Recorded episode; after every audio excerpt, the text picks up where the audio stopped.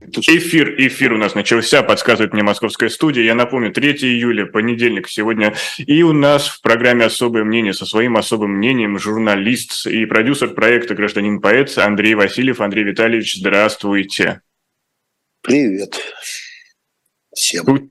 Случился Пригожинский мятеж, и массы пытаются обнаружить генерала Суровикина, узнать, куда исчез Валерий Герасимов – но прогрессивные массы хотят знать, где же реакция гражданина-поэта на это все, куда она делась.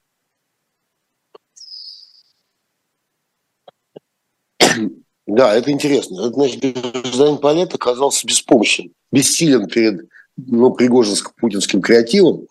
И я действительно хотел э, сделать ролик, позвонил обоим поэтам, такая творческая конкуренция, и Быкову, и Арнуше.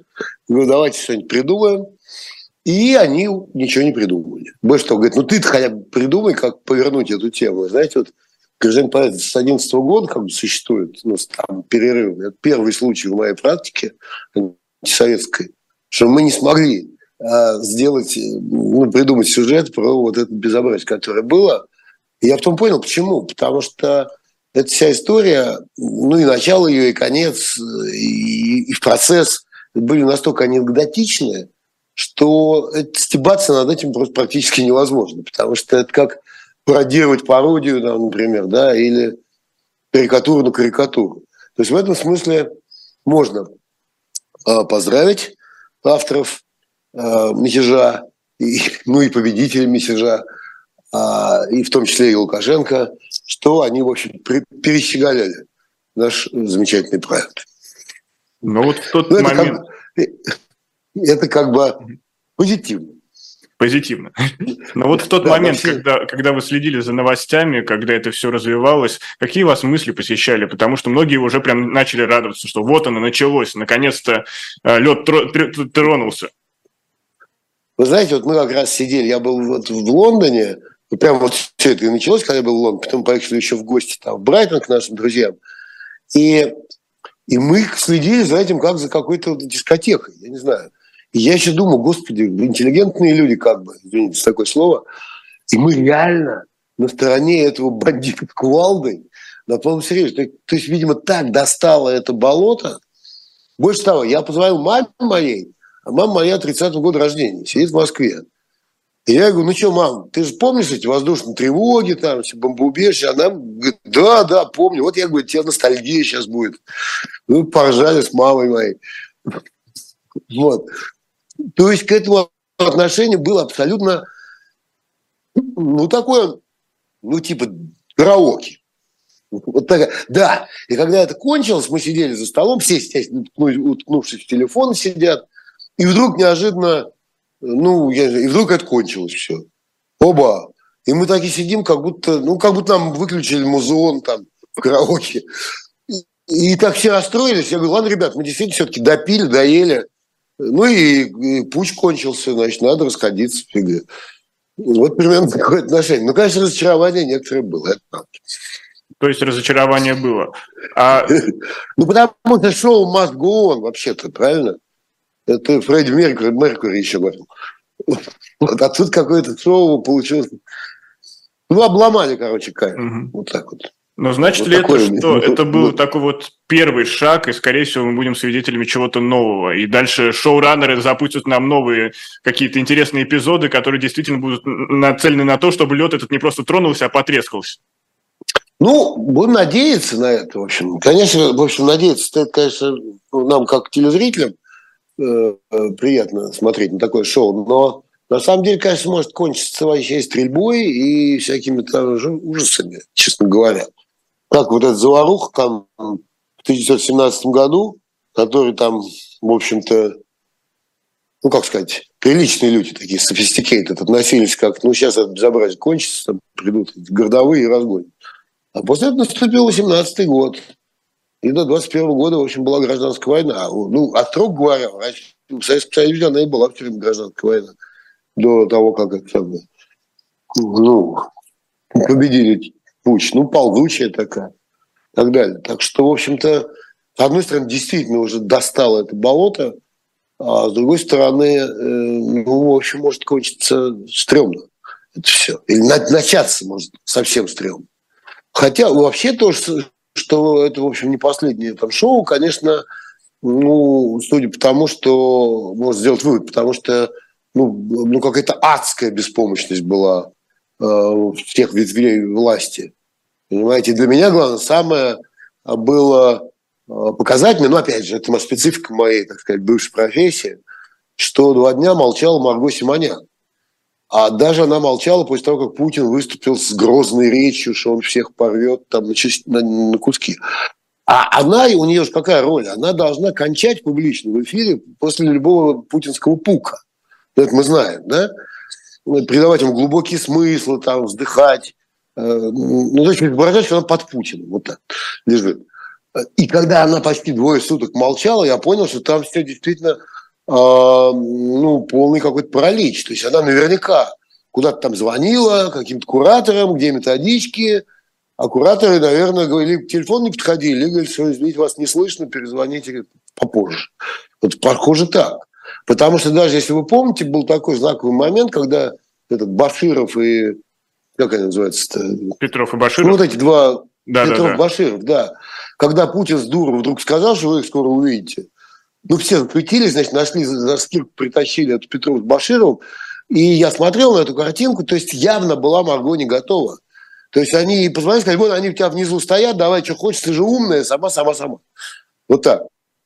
Потому что она, ну, уровень, так сказать, и картинки был абсолютно ну, какой-то хом-видео. И морда у нее вся была потная, блестела. И, в общем, вопросы она задавала очень беспомощные. То есть ей настолько было доверяли, что давай сама разберись с этими. Ну, начальник же сказал, что мы их скоро увидим. Вот они пусть у тебя увидят. Вот. Наверное, снимал чуть ли не с одной камеры и так далее. То есть, видите, какая ответственный товарищ на самом деле. То есть, ей доверяли очень серьезные вещи. А здесь даже, даже ей не удалось э, что-нибудь придумать.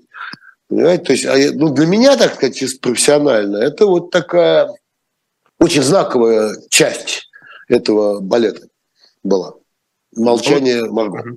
Но вот смотрите, рекомендации все-таки явно из администрации президента спустили, потому что везде звучат следующие тезисы, что этот мятеж был из-за денег, что Пригожин просто от жадности ему крышу сорвало, э, что ЧВК «Вагнер» все это время спонсировался государством, и это вот тоже стало таким диссонансом, потому что президент отрицал все вот это происходящее. Более того, мятежники стали отказываться выполнять приказы Пригожина, услышав речь Путина, то есть Путин не, не был не безучастен, и более того, самое прямое влияние оказал на все, что происходит происходит. И как вам кажется, пропаганде в образе э, для россиян удастся обелить образ Путина, то есть спасти образ Путина на фоне, опять же, будущих выборов 2024 года? Ну, как вам сказать, что я уж, я уж не знаю этот самый этот, народ богоносец, я давно не видел э, советский. По-моему, ему можно уже лепить вообще любую чернуху, вешать на, на уши любую лапсу. Он уже настолько как бы для э, чувства, я думаю, народного чувства мозгового мозговой безопасности настроился на то, что верить в любую хрень. Потому что э, с точки зрения какой-то элементарной логики, самой примитивной, если Путин пообещал, значит, кровь, крови там всех наказать, всех порвать, то где это?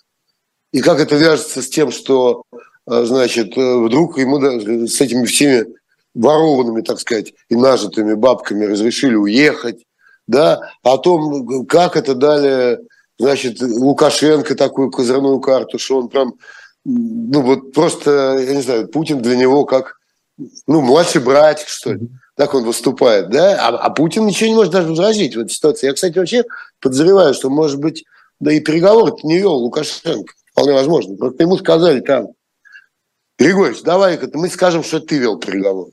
Он говорит, о, клево, сказал он. И тут же распушил. И, кстати сказать, его и Чуга, там сколько он, два с половиной ну, набрал этих своих козлов, и, значит, два с половиной часа им там рассказывал, какой да. он крутой, да, и никто не мог его перебить. То есть он с этого получил вообще прекрасные дивиденды политические. А наш, значит, этот э, сидит тухло где-то там и вякает, и целует опять взвод каких-то там девушек, там то ли он, то ли двойник, я уж не знаю, да, рисует какие-то карикатуры идиотские э, за своей подписью. Э, так что с точки зрения каких-то там элементарных э, правил пропаганды, это полный провал. Но, повторяю, поскольку пропаганда уже сколько лет тотальна, и люди из чувства, опять же, ну, какого-то там, э, ну, скажем, ментального самосохранения, проще верить вот во, во, во все, что несет с телевизора, и не задумываться. Вот как бы так, мне кажется. Поэтому этому народу уже давно, по-моему, на все наплевать. Но вот вы, кстати, сейчас упомянули одну из конспирологических теорий, что есть двойник, и это очень популярная история, которую пытаются продвигать, чтобы, опять же, как-то образ Путина расшатать. А вы сами верите в эту теорию? Да черт я знаю, а почему нет, с другой стороны? Ну, а почему нет? Что там, трудно найти там людей похожих? Наверное, не трудно. Там есть очень хорошие там гримеры, там, я не знаю. Ну, я, честно говоря, об этом не сильно задумываюсь, потому что Путин, если он даже есть настоящий, все равно чем он отличается от двойника? Да ничем. Понимаете? И ну, там просто было бы интересно, если какого-нибудь двойника бы грохнули, то что бы они говорили? А кто, а кто теперь, да? То есть вот в этом смысле это забавно могло бы быть. Например, или там как бы там изуродовали, там, оторвали бы ему ухо.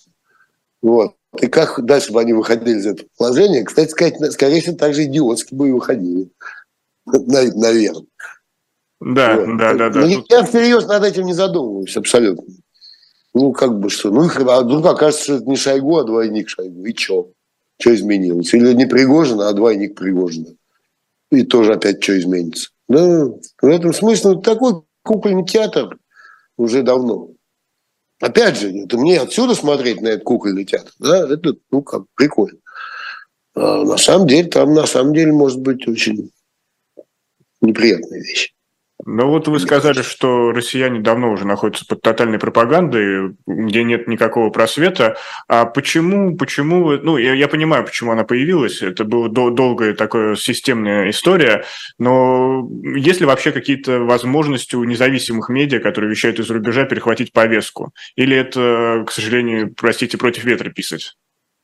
Ну как сказать, был бы я ватник, например, я бы не стал осмотреть сейчас. Меня бы не стал смотреть. Нафига это надо? Это же расстройство. Надо что-то сопоставлять, да, там что-то включать мозг. Ну, это некомфортно, я думаю, для человека, который вообще, ну, как, ну, может, когда-то он включал там мозг на уроках труда, там где-нибудь в школе, хрен знает. Вот. На выпускных экзаменах. Ну, вообще, это зачем? А я думаю, это, это самозащита такая. Вот в чем дело. Понимаете? И, и много раз так было. Ну что, ну, условно говоря, вот там сентябрь 39 года, да, до, то, перед этим все проклинали фашистов, Гитлера и так далее. Вдруг один прекрасный день выходит газета «Правда», там радио, и говорят, что теперь это Гитлер наш друг. И что, могучий советский народ? Он говорит, ну ладно. Ну все. А и за слово фашист уже можно было сесть в тюрьму, например. Хоба. Ну, проходили же такие вещи. Ну, ну нет, кроме вот там какой-то части, э, ну, скажем так, с второй половины 80-х и, наверное, все-таки до первой половины нулевых, то, в общем, как бы можно было, э, была такая среда информационная, что можно было как бы привыкнуть, успеть привыкнуть, что-то различать какие-то предметы в ней, да? А почему тогда Но меньшинство всех... привыкло? Только меньшинство научилось различать эти предметы? Ну, нет, в какой-то момент, что вы, я, я вспоминаю, вот, например, скажем, когда конец 80-х какой-нибудь демонстрирует а, какой-нибудь Верховный Совет, соседает, да, и народ, вот там, ну, условно говоря, вот там магазин продает телевизор, и вот в витрине стоит телевизор, а на улице стоит толпа и смотрит телевизор Верховный Совет. Весь этот Верховный Совет, это как происходит, всем было до фени глубоко, абсолютно. Как мы говорим в школе, э, э, в школе шутили, то, что комсомольцам 20-х было по плечу, то комсомольцам 70-х похеру. Вот. А, а, значит, а тут вдруг действительно люди рвали газеты. Я работал в газете «Московский новости» тогда. А она была ограниченный тираж, очень трудно было на нее подписаться, почти невозможно. И прямо там на Пушкинск стал стенд с газетой. Ну, под стеклом от газеты. Просто толпа стояла там целый день, ночью стоял. От, друг друга там оттирали, читали, в очередь занимали заметочку прочесть, да. И тогда информация была такая, в общем, вполне попсовая вещь. Стала для народа.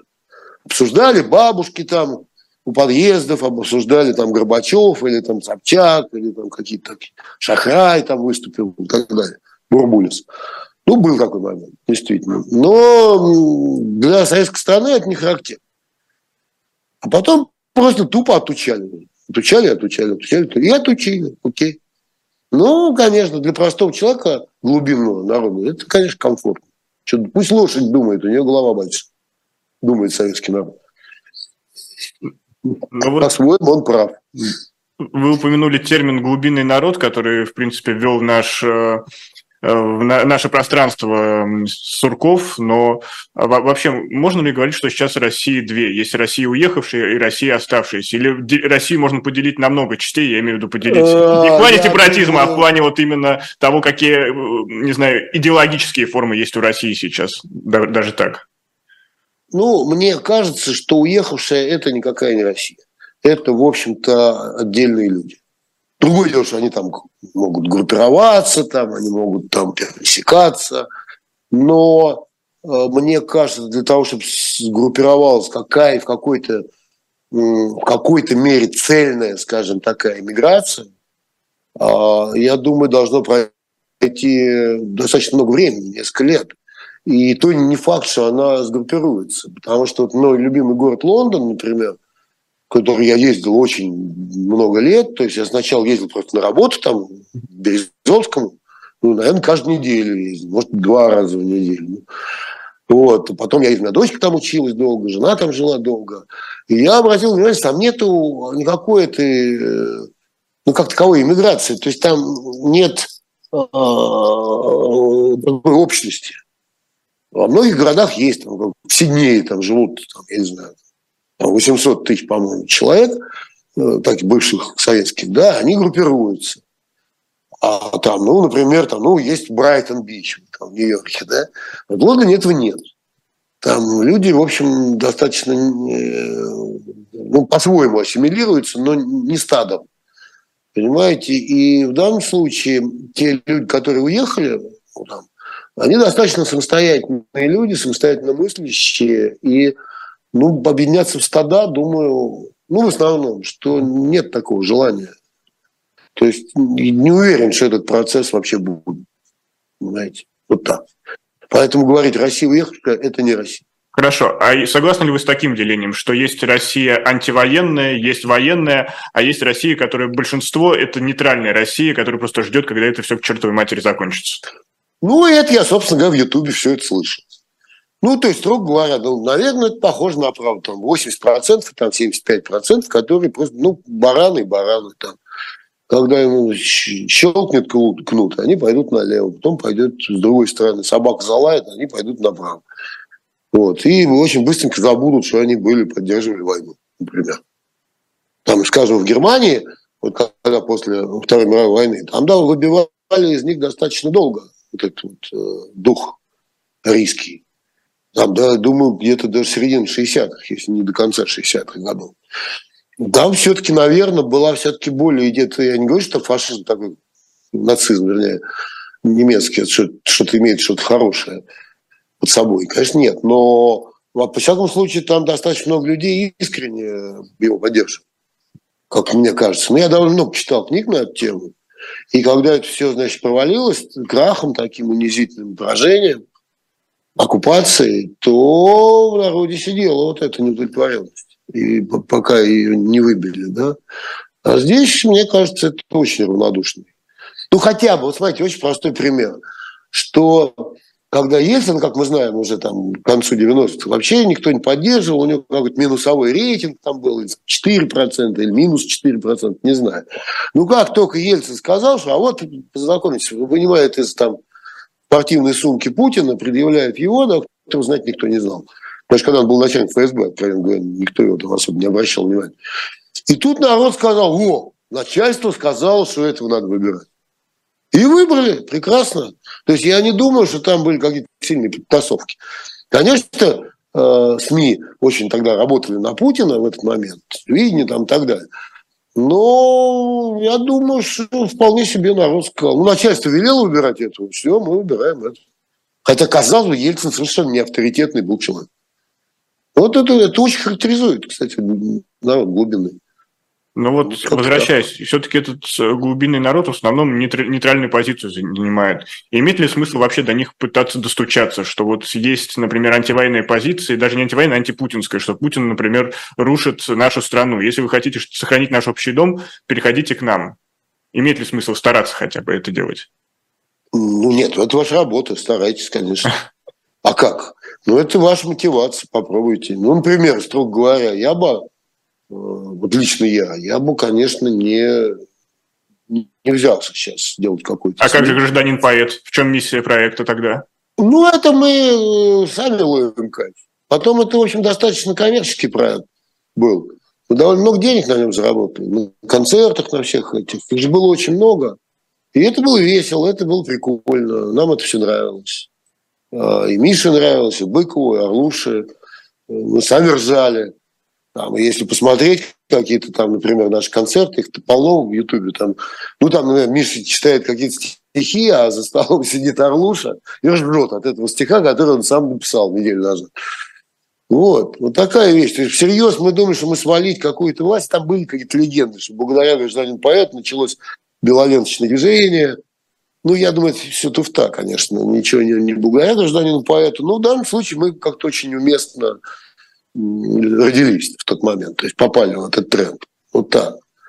Но это не, это не был, это, ну, как бы он формально, он был политический проект, но по существу не был, конечно.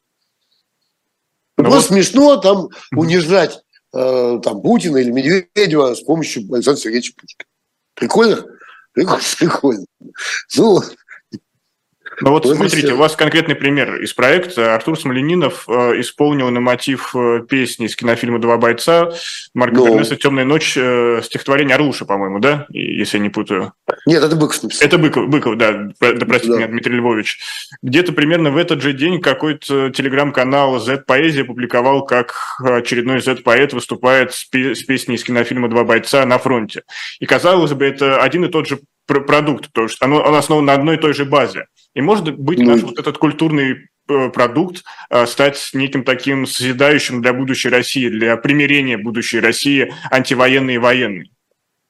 Я не верю, что искусство даже я прошу прощения, как бы получилось, что я назвал мой наш проект искусством. Ну ладно, такое допущение. Не, не, никого она ничему не учит, господи. Ну, уверяю вас. Мы тут, кстати, вот буквально на днях здесь, в Юрмале, читали так лекцию с Григорием Остером. Тема была такая, остренькая тема была. У нас педофилия как инструмент российской пропаганды. Ну, о чем еще говорить детском писатель? Вот. И мы обсуждали это дело, что какие люди, полно вот какое поколение, которое сейчас 40 лет там, да, все выросли на вредных советах Гриши Остера, правильно? Подтверждаю. И они хорошие советы, хорошие советы, да. А что же из этих ну, а, ну, вот эти 40-летние сейчас там тусуют в Кремле, там, ну, сволочи сволочами. И чё? А все, наверное, наизусть э, заучивали эти советы, смеялись над ними. И так далее. А вот тогда как такое происходит, когда и та, и другая сторона цитируют Высоцкого, и каждый трактует по-своему? Ну, это, это круто. То есть, нет, ну, когда я сказал Быкову вот этот стих по, по называется, он у нас называется «Стремная ночь». Угу. И я сказал, ты сделай так, чтобы я сам завтремал. Потому что это такая святыня, казалось бы, да? Вот, а, вот. А, а мы ее использовали как бы ну, против скрепа. Загнули скреп с помощью скреп, вот как бы так. Но это такой фокус, ну что? Понимаете? Тогда получается ну, все равно вы скрепы, да, скреп, я, скрепами выбиваете. Да, то есть вы все равно моя никогда не подруга. Женя Альбац, например, а, мне написала Ну да, да, да, конечно, да. Скрепы выбиваем скрепы, да. А, ну, из кого-то, строго говоря, выбиваем мы их из того, из кого их выбивать не надо, в общем-то для нашей аудитории. А с того, из кого надо их выбивать, ни хрена их выбьешь, только вот, ну, вот инструментом Евгения Пригожина можно выбить.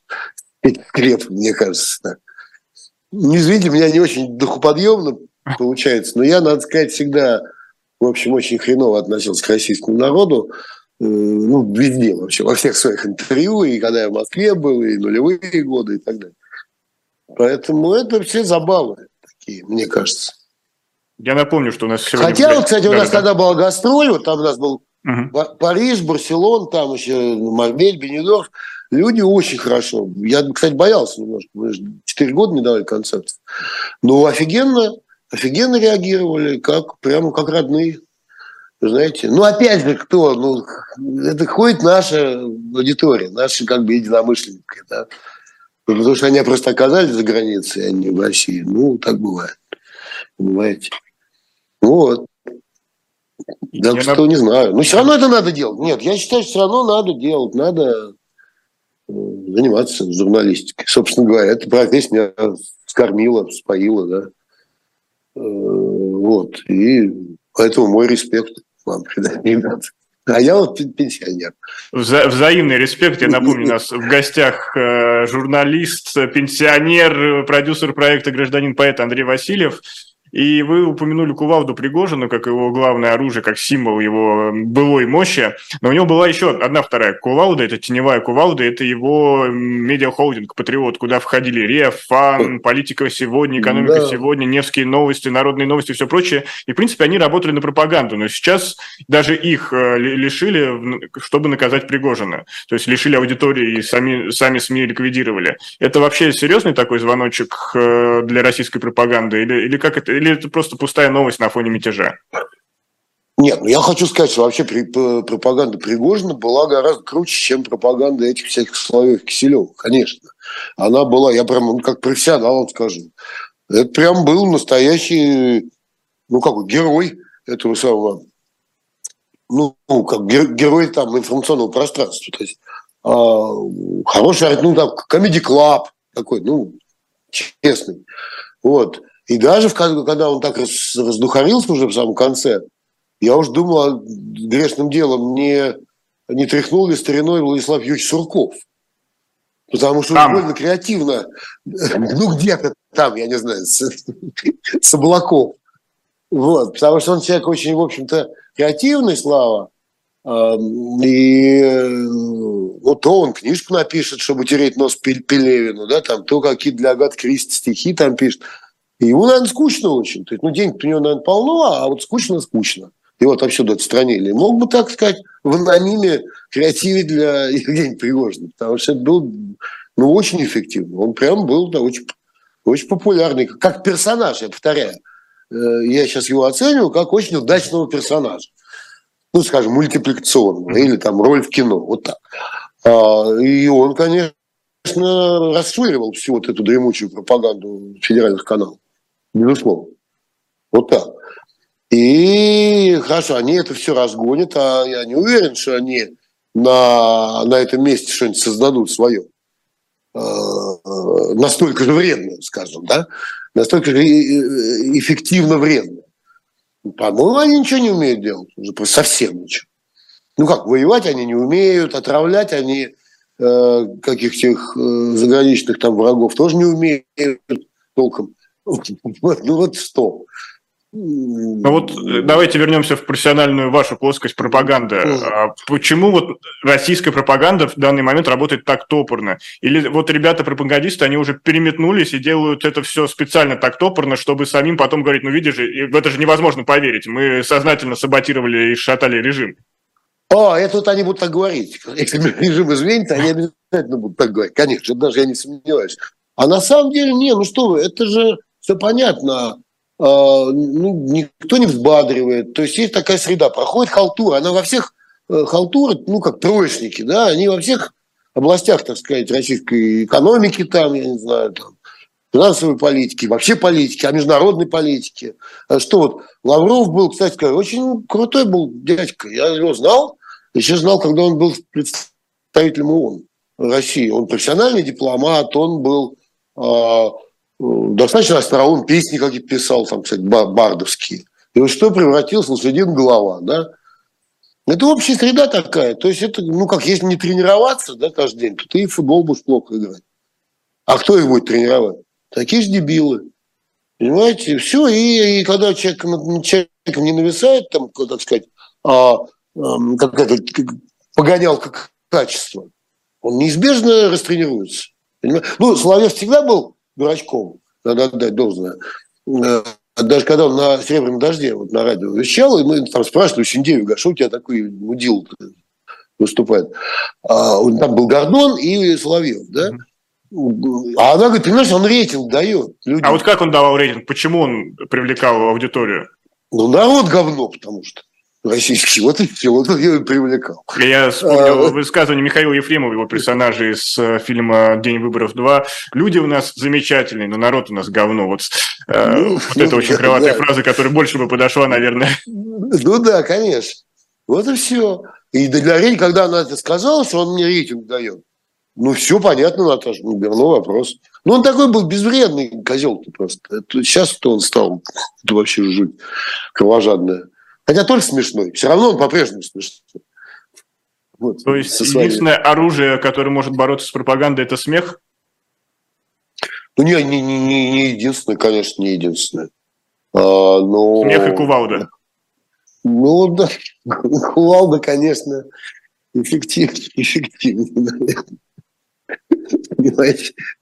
Ну как, ну как, ну я бы, конечно, как я говорю на концерт, конечно, для меня было в итоге, если бы там, например, закончилась бы война, ну, какой бы я хотел. Я же не кровожадный человек, вот пойду я, вернусь в Москву, пойду в зоопарк и покормлю клетки э, Яцаяна с Симоняной. Куплю им корма. Вот для меня был такой satisfaction. Ну, наверное, так.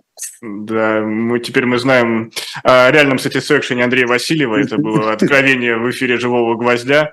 И, кстати, еще хотел напомнить о Владиславе Юрьевиче Суркове. Он был персонажем книги, новой книги Бориса Акунина, маленькой пьесы «Адвокат беса», где вот за все ответственным Борис Акунин назначил именно Владиславу Суркову. И там над ним происходит судилище. Дальше не буду спойлерить и говорить какие-то другие, э, не знаю, фрагменты этой книги, о них рассказывать, но напомню, что э, надо поддержать эту трансляцию лайком, поделиться ею со своими друзьями. А если все эти способы вы уже проделали, то зайдите в магазин shop.diletant.media. И сегодня специальный лот, который советует Алексей Венедиктов. Это книга Генриха Герлаха «Прорыв под Сталинградом». Это роман, роман, который пробыл плену 70 лет. Что за этими словами стоит, вы узнаете сами, если приобретете эту книгу на сайте shop.diletant.media.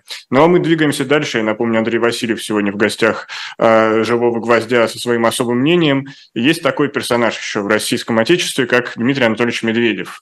И сегодня mm-hmm. он стал очень необычным персонажем, таким трикстером. Вот все-таки давайте начнем сначала, извините за эту тавтологию. Что с ним произошло, по вашему мнению? Что случилось с Дмитрием Медведевым? Это страшное дело. Я же его тоже знал, а, еще когда он был, еще даже когда он преемником не был. Там же получилось так, что когда после моего возвращения с Украины, когда я делал там коммерсант Украины, я спокойно приехал, вернулся, я там все сделал, поставил, вернулся в Москву и, в общем, готовился к пенсии. Ну, просто я там типа в бюджете был до Нового года в коммерсантовском. Ну, в общем, я ничего не делал. И вдруг меня позвали там в Кремль и вы сказали, надо тебе возвращаться в коммерсант. То есть активная деятельность. Я дико удивился, а уже они же как бы купили ну, если Усманов купил, ну, понятно было, что это купил Кремль. Ну, я говорю, нахрен я сдался-то, ребят, тут что? Вот. И у меня была беседа с Медведевым. Меня там спросили, слушай, ну не посылай нас нахрен. Нас, ну, как бы тебя заказал Медведь, пойди сам его, пошли нахрен. Я поехал, ну, что мне людей подводить? Мне не жалко. Поехал к нему. И у нас был очень забавный разговор. И главное, он меня убедил, что надо вернуться. И даже больше того, два с половиной года я вполне спокойно выпускал газету, никто мне особо не трогал. Ну, как, получал по шапке, но это рабочий момент. То есть я от Березовского получал по шапке. Так вот, и, и он, например, такую остроумную фразу сказал. Я говорю, ну, если вы говорите, вам пропаганда вам не нужна, это не нужно, это не нужно, а что вам вообще нужно-то от издательского дома коммерсанта? И он сказал такую фразу, я, говорит, нам нужно просто, чтобы вы делали газету, как при Васильеве. У вас получится, Андрей Витальевич? Я говорю, Дмитрий Анатольевич, я что-то давно не пробовал, не знаю. Давайте попробуем. То есть нормальный человек, да? И вот что с ним случилось? Ну, говорят, спился, рожа у него, конечно, уже никуда не годится. Но вот ту статью, которую упоминали, я понял, кто с удовольствием ее прочел, с большим кайфом. Это Наташа Тимакова. Дай бог здоровья, который, ну, господи, какое счастье, я на этого козла не работаю, у него пресс-секретарь. То есть, Наташа, если ты меня слышишь, я тебя прям глубоко поздравляю с твоей пенсией. Ну, вот она, вы... кстати, была очень неплохой журналисткой, в «Коммерсанте» она работала. Да и, признаемся, ну, когда? секретарь она не была неплохой. Ну, нет, там просто объект уж больно фуфловый. Вот почему. Так что тут какой бы ты ни был пресс-секретарь, то... Ну, он очень быстро... Ну, он не, не, не пригоден он для должности был ну, первого лица государства, никак. Никаким... Ну, а Путин ведь тоже был непригоден. Не его слово, его позывной моль был, ну, по... бы, если верить источник. Это я знаю, да, но, но видите, какая вещь? Никто всерьез как не относился. Я что думать? Мне он с самого начала очень не нравился. Первые там его даже шаги, я никогда не был его поклонником. Но я совершенно спокойно думаю, ну что, переизберем его через 4 года. Я реально так думал. Взрослый мужик, казалось бы, да? А вот так думал. А, а вот оказалось, что пригоден он оказался. То есть, опять же, пригоден э, в каком смысле, да, чтобы держаться за это место. Но сейчас уже эта пригодность у него очень сильно протухла, мне кажется. Просто и этот самый мятеж, вот Пригожинск оказался такой очень знаковой точкой рэперной, что, по-моему, он посыпался совсем мне кажется. А первая точка очень зрима, когда он посыпался, когда начался ковид. Он, он представлял собой очень жалкое зрелище. Когда он даже выступал, и все это его эти, что давайте какие-то дневные выходные, потом вдруг он возложил демократию, он, он же демократию развел. Он сказал, что с ковидом пусть борются губернаторы сами. Оба. Вот. То есть он, в общем-то, сыпался, но он оказался гораздо более живущим, к сожалению, чем казалось в первое время. Ну, так. А вот Дмитрий Медведев, он сегодня какую роль исполняет? Вот на кого направлены все эти тексты, где он проклинает, использует За... разную брань и все прочее? Загадка для меня, просто загадка. Я, я не понимаю. Там, может быть, есть какой-то действительно какая-то ну, не стратегия, но хотя бы тактика его использования. Но для меня она загадочна. Я не понимаю. Может быть, кто-то там, может быть, за это зарплату получает, чтобы, и может, не один человек. И кого-то убеждают сами себя, что это нужно. Ну, во-первых, нахрена это в российской газете? Это статья. Российскую газету читают только чиновники. Ну, опубликовали бы в «Комсомольской правде». Ну, потому что эту макулатуру все-таки читает большое количество людей, например, да. Смысла я вот с вашей подачи, конечно, спасибо вам отдельно, сколько потратил сам полчаса читать этот бред, вот. Никакого смысла я в нем так и не обнаружил, хотя я неплохой редактор, в общем говоря. Видите, даже Медведеву нравилось когда Но я никакого смысла не понял вот в этом. И в самом факте публикации, в этой какой-то месседж. А, но мне порадовал такие вот вещи, когда он говорит про заграничные фирмы, которые потеряли российский рынок, он, он пишет, что эти фирмы кусают свои старческие локти. Вот где, какой редактор вот это мог пропустить? Да, и, кстати, Медведев совершил очень большую ошибку, на самом деле. Там, серьезную, потому что он как бы гордится тем, что а, российские войска завоевали, значит, Бахмут, ну, в смысле Артемовск. Да, в их, в, а, на их а языке это, Артемовск. Да, а это уже не модно. Вот если мы посмотрим пропаганду. Когда говорят, ну и что там Пригожин, какой, а кому нужен этот Бахмут, никому он не нужен. А Медведев говорит, что вроде как гордится этим Бахмутом. Это неправильно. То есть я бы как поступил бы, как демократ? Я бы уволил бы главного редактора этой самой российской газеты. Вот так. Это было бы красиво. Потому что такие вещи пропускать нельзя. Другое дело, что это ну, заметку ну, принести за несколько дней до этого. Ну, надо следить за такими вещами. Ай-яй-яй. Понимаете? Ну, может, меня послушают, уволят все-таки эту главную редакцию. Ну, вы все-таки э, при всем остаетесь э, большим человеком с точки зрения авторитета. Я думаю, да, да, наверняка. Э, те, кто надо, уже услышали. Ну, да. Опять же, знаете, если они действительно живут не по закону, а по понятиям, то авторитет и есть закон. Тут вот это тоже. Ну, надеемся, будем надеяться, будем надеяться. Да, все-таки я заслужил, наверное. Mm. Но у него еще классная вещь в Финляндии, у него оказался это вражеская страна, образованная по недомыслию Ленина. Хоба. Это как это самое Путин сказал, что Украина по недомыслию Ленина была изобретена, да? И, значит, за ним Финляндию нашел. А значит ли это Но... сигнал, что вот Финляндия готовься ты следующее? Вот такое, такое слабое бряцание, не знаю, пока, показ сил да каких-то. Да черт тебя знает. Я говорю, повторяю, я не могу уловить. Вот я честно прочел, понимаете, я же готовился к эфиру, прочел эту статью, здоровая статья. Я не понял вот смысл. Вот тут правда. Ну, там, условно говоря, я даже продался большевикам, значит, работал начальником газеты российской, я бы попытался отбиться от этой статьи, э, даже не потому, что там она мне сама по себе там отвратительна, да, а я бы доказывал в Кремле, что, ребята, это только вред принесет. Нафига вы это делаете? Дайте лучше сам я напишу статью за Медведева, хоть там в ней будет какой-то смысл. Вот, наверное, так бы я делал. Ну, это как у него рожа такая, и вот такие тексты у него. Хотя, конечно, не он написал, понятно, что не он. Ну, значит, такие спичрайтеры у него. Ну, я говорю, это все развал. Ну, как, ну, можно было, как Бахмут брали, сколько там, 200 дней? 224 дня примерно. 224 дня, да. Вот так они, как Бахмут берут, так они заметки пишут. Знаете, такие, кстати сказать, такое, это как они называются, визажисты у Медведева точно такие же как они воюют. Ну, ну, ну как? Товарищи из Политбюро явно писали эту статью. Да, ответственные да пограмотнее там писали, да. Ну, как фирмы кусают свои старческие локти. Ну, вот просто вдумайтесь. У фирмы есть какие-то локти старческие, они их кусают. Или там очень классная вещь. А, толстомордые европейские бюргеры там присутствуют в статье. И, и мне вот такой загадочный персонаж, старая и лысая ливерная колбаса. Я уж вздрогнул, думал, про Путина, наверное. А подумал все-таки, наверное, Шольц. А вдруг Пригожин? Хотя к Путину, очень, к, к, к Путину подходит. Ну, да, кстати, Пригожин тоже, кстати, да. да то есть можно расклад сделать на карте. Смотрел. В контексте все-таки Шольц, наверное, старая и лысая ливерная колбаса. А вот когда видел ли он, интересно, какую-нибудь волосатую ливерную колбасу?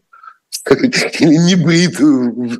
Ну, не дай, не дай бог. С точки, зрения, с точки зрения рерайта, это что? Садись два, это называется. Ну, ну вот такие выпускники работают. Ну, так... Дмитрий Анатольевич, ничего с этим не поделаешь.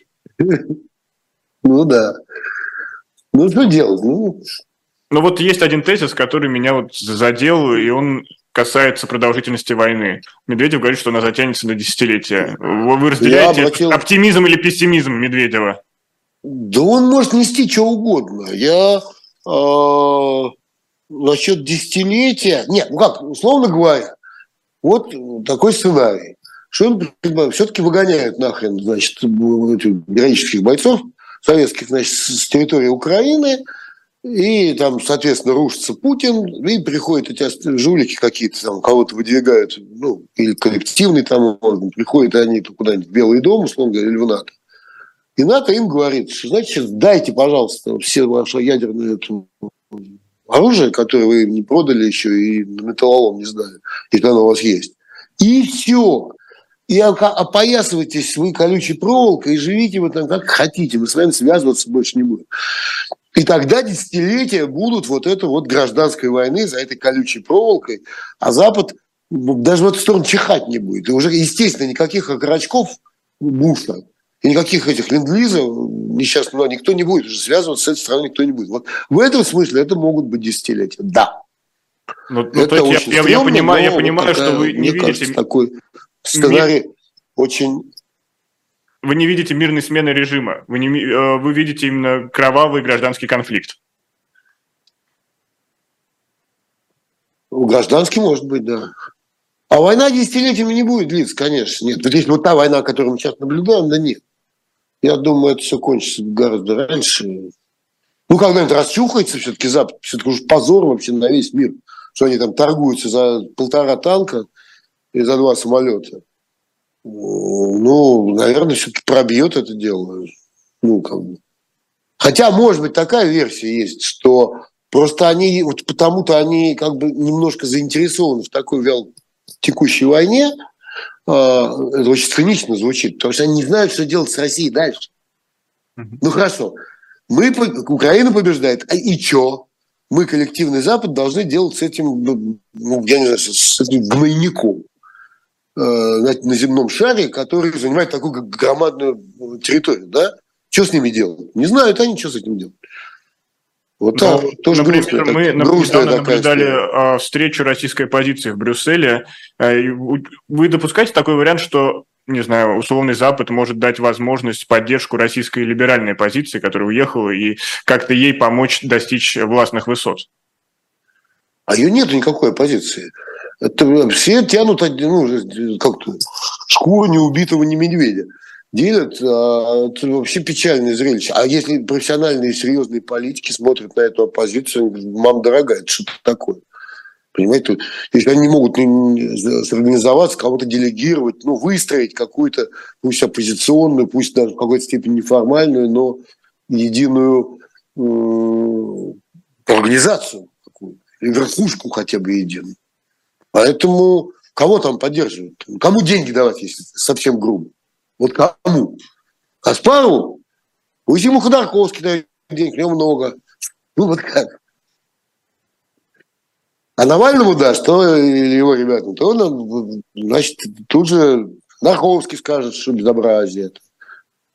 Нет, это, это очень печально, это очень анекдотичная эта ситуация. И в Беларуси, конечно, хотя это Светлана, ну, хотя бы она, в общем, воспринимается как легитимный президент, да? Она, воспри... она приносит конкретные результаты. Недавно она добилась для того, чтобы белорусам выдавали визы в третьих странах Европейского Союза. То есть раньше у них ну, этот например, доступ, да. сейчас был закрыт. Да, конечно. Конечно, все-таки ну, не одна она или у нее команда есть. И они воспринимаются. А у нас кто кем воспринимается? Ну, вот они то там соберутся, там оппозиция, то здесь соберутся оппозиция. Сами, сами для себя оппозиции. И делят какие-то эти портфели министерские. Ну, ну, ну, смешно, честное слово. Ну, тогда кто или что может быть тем знаменателем, который объединит всю российскую оппозицию, который, не знаю, знаменем станет этой ну, оппозиции? Не знаю. Ну, я же не политик, никогда им не был. Я просто смотрю. Ну, это, да. это, это и хорошо. У вас, значит, трезвый взгляд на эти вещи. А я не вижу. Тогда вот у меня трезвый взгляд, я ничего не вижу, к сожалению. Примерно так же, как Россия, ватная Россия воюет, так же антиватная Россия э, точно так же занимается политикой. С таким же качеством на мой взгляд. Ну, я уж не говорю про Зеленского. Вообще, ну, вот где это, как сравнить, ну, как сравнить жопу с пальцем, это называется, да? Вот человек, называю его клоун, не клоун, какой бы он ни был, вот он действительно мужик, он президент, он, он действительно там прет и растет прямо в собственных глазах, на наших глазах, и, и как бы получается, чем как бы хуже ситуация в Украине, тем он становится сильнее. Ну, соответственно, команда у него тоже, наверное, там полно хватает козлов каких-то, наверное, везде бывает. Но тем не менее, мы видим, что мы видим действительно политическую силу. Украина. Не, тут не военную, я сейчас говорю, политическую, да? Вот. Среди наших, а причем, скажем так, а, довольно много у меня знакомых, хороших даже, близких знакомых из этой оппозиции. Ну, я на это смотрю, конечно, с грустью, с такой по-настоящему. И, ну, меня, правда, никто и не спрашивает, собственно говоря, слава богу. Потому что по-человечески я, в общем, к людям отношусь хорошо, многим из них, да, и не хотел бы там с ними портить отношения, тем больше мы достаточно редко все видим сейчас, конечно же. Так что называется, разметала война, ничего не скажешь. Но, но с точки зрения эффективности там очень близко, около нуля, как, как писал Сурков. Все так. Э, так или иначе не поспоришь пророк в своем отечестве. Но как вам кажется, может быть, хотя бы есть какая-нибудь задача минимум, который может объединить, например, важно ли донести до европейской аудитории, вообще э, западной аудитории, с которой якобы Россия воюет, э, что есть Россия, а есть путинский режим, и это надо разделять, как, не знаю, мух от котлет. Хорошо, это всегда все об этом говорят, а что? Вот, например, Э, Белоруссии добились они для визы в третьих странах, да? А получилось у нашей оппозиции донести до Запада, что э, люди, которые там даже молчат в России, потому что они молчат, потому что просто опасно там что-то вякать. И если и нужно поддерживать любое стремление человека свалить из России, а еще особенно свалить с деньгами не может наша оппозиция донести до серьезных каких-то там лиц, принимающих решения. Вот сейчас я говорю просто тупо о визах, да, Угу. Нифига им не удалось сделать. Я уж не говорю более какие-то глубокие задачи. Нет. И вся эта вот э, э, хорошие русские, плохие русские, э, тоже кур насмех, в общем, вся эта дискуссия, да. Ну, плак они изобрели, белый, синий-белый, и чё? Ну, ну, ну вот. Это, кстати, очень обидно, на самом деле, очень. Потому а вы, кстати, вот, хотел что касается символики, вам как эта идея смены флага, как вы к ней относитесь? Никак. Я считаю, что это... Ну, ну, он сам по себе даже как картинка, да, как с точки зрения графики, промышленной графики, он очень невнятный на самом деле. Ну, я признаюсь честно, просто... он мне напоминает, вот знаете, ментовозы по центру Москвы ездят с синей линией э, на белом ну, фоне. Ну, типа того, да, да, да. У меня, к сожалению, того, только да. такая ассоциация. Да никакой, на самом деле, он незаметный. Ну, ну, невозможно там, ну, как сказать, ну, есть изобразительный ряд, там, в газете фотография или карикатура, или там шрифты, да, заголовки. Они не имеют права быть незаметными, иначе зачем они нужны? Вот. Но это опять же, это очень частный случай, мелкий. Угу. Ну, в общем, короче, такая вся позиция, такая, как ее флаг. О. Емко, емко сформулировали. Но, э, Хотя, мне, повторяю, мне, мне, мне дико обидно. Но тем не менее, я хотел вернуться к гражданину-поэту. Все-таки ваша основная аудитория, которая смотрит проект на YouTube, она осталась в России. И что вы делаете, чтобы сохранить связь с теми россиянами, которые выступ... с вами, э, скажем так, в одной тональности выступают, но при этом, э, при этом остаются в России? Ну, если откровенно говоря, ничего мы не делаем. Ну, включать VPN, ну, не знаю, что вам сказать.